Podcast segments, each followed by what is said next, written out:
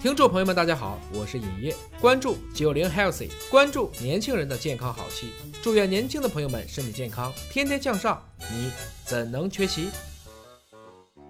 健康好戏现在开演！大家好，我是大葱。本期为您请到的是毕业于荷兰 Erasmus 大学的朱长斌博士。长斌老师好，大葱好。您看啊，这母亲节刚过，大家呀都会纷纷的买花啊、买礼物啊，送给妈妈以表自己的孝心。但是对于妈妈们来讲，或者是一些年轻的女性群体来说，一些高危的或者是高发的肿瘤疾病却一直在困扰着她们。但是如果说我希望自查，我通过什么样的方式可以去自查呢？其实是对乳腺的一个自查的话，得分几步走。嗯，指南当中是说哈，女性其实尤其对于比较高风险的，从十八岁开始，她建议就是要对自己乳房嗯需要有关注。嗯，我们说那个乳房的那个自诊嘛，嗯嗯对吧？自己去自检的时候，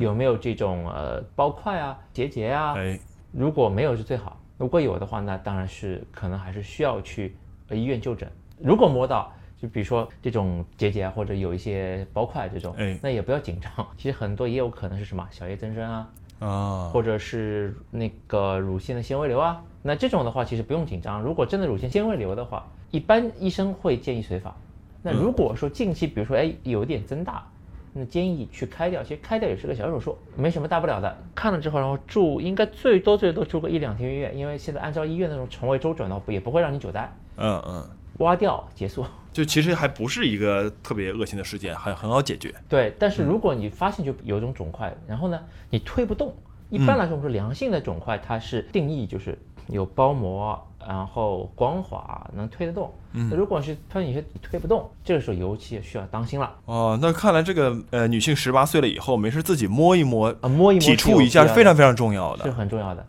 其实有些时候啊，就我们如果说到遗传这个事情上面，那如果说你家里面的确有这种情况的，嗯，那尤其要注意。那么这个时候就是需要说，在做这些之前去做一下相关的这种检测，看你是不是说真的说是你们家里面是有这个情况。那我之前有一周开玩笑，就是说你们家里是否有祖传的炸弹到你这里来？对那如果有，现在指南也说的很清楚嘛，就是说除了我们说自己的一个乳房的或者自检啊这嗯种，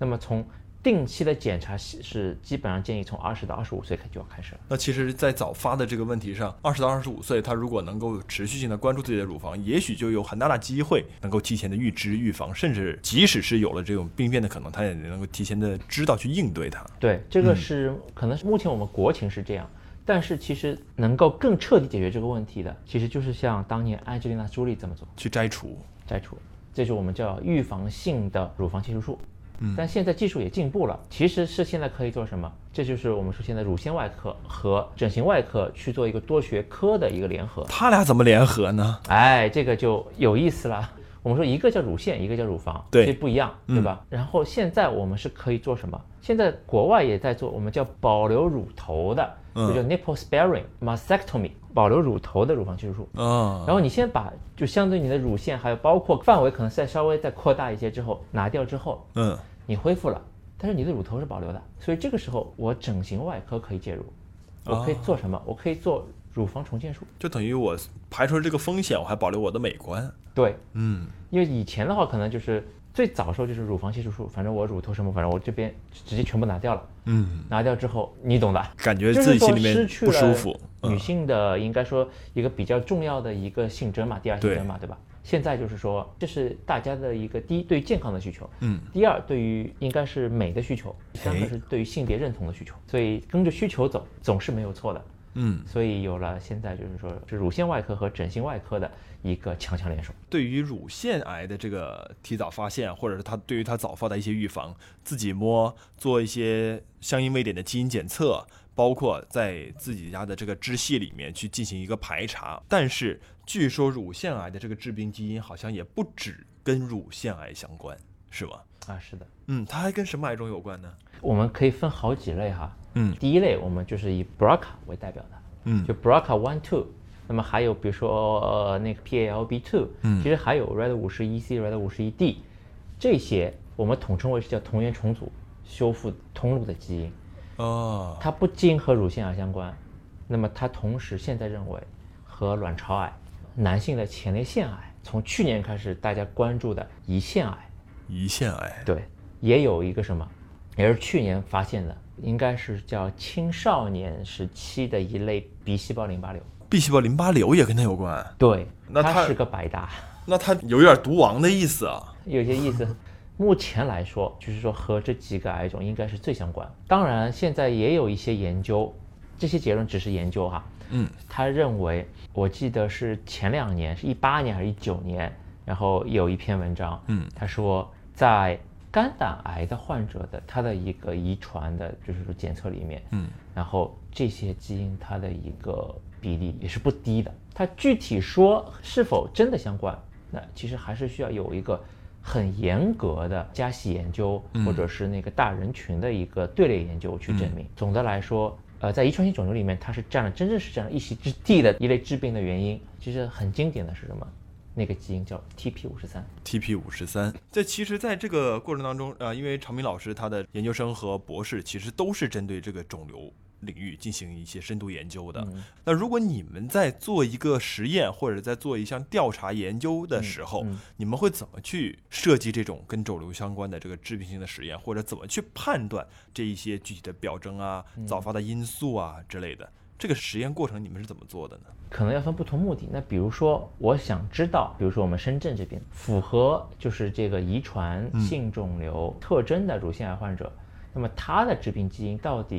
比如说有哪些？对，如果我是不加以筛选的话，其实整个的有遗传的可能在整个的一个患者人群里面，可能也就占了百分之大概差不多百分之十到百分之十五左右。嗯，那你如果再在人群里面，那肯定是大海捞针嘛，对，确实很难找啊。对，所以我设定我的标准，我去选择这些患者。既然他是早发，那 OK，我就定，比如说发病年龄，嗯就家里面，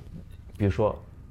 一级亲属，就是他的爸妈这一辈，或者说他的兄弟姐妹这一辈，有呃发病年龄低于四十五岁的，四十五岁以前的。对，那或者他的两级亲属里面都有类似的这种肿瘤发生的。那比如说呃乳腺癌和乳腺相关，可能还有什么？可能还有卵巢癌，对，然后前列腺癌、胰腺癌，嗯，那么这些，比如说它的两倍里面有相关的这种肿瘤的患者，那么 OK，它也是可以作为我的一个呃筛查的一个对象人群。嗯，进一步的可能就是说，它有一些组织学的类型，比如三型乳腺癌的，嗯那么 OK，这也是打比方是一个标准。嗯之后如果说是我按照这些标准把这些人纳进来之后，那我对他的这个遗传性，就是去测他外周血的这些基因，嗯，然后当然这里面就牵涉到我去测它相关的基因，我会出来很多位点。对，那我凭什么知道说我测出来这个位点它一定啊就是就呢嗯是基，对吧？这里面其实就牵涉到对于这些基因的一个变异位点的判读了。嗯那么一般我们现在大家或者说整个国际上面大家常用的就是美国的那个遗传学会，它在二零一五年定的一个指南。当然，这个指南在今年其实又有做了一版修改和调整。那么当然，总的原则没有变，嗯，它会根据这个位点它本身会不会导致这个分子它的一个功能的缺失。然后，因为从那个九九年那个人类基因组完成之后，嗯，这几十年的时间，其实我们积累了很多正常人的基因的数据库嘛，嗯，那么这个时候我们去会比它在正常人人群的数据库当中，它的比例是否是很低，或者是跟压根儿没有。进一步去说有没有其他的文献已经报道收录它是有害的。那么以及说在之前的有经过研究的家系里面，这个基因的产生和它家系里面发病的情况是一致的，我们称之为叫共分离，它是出现了基因和表型的一个共分离的现象。各种加起来，我们说对于它某个基因的某个位点，它是否致病，我们就会有一个比较综合的判断。好的，感谢常斌老师给我们带来的关于乳腺癌以及如何进行乳腺自查的科普知识。下期再会。九零 Healthy 专属九零后的健康好戏，你怎能缺席？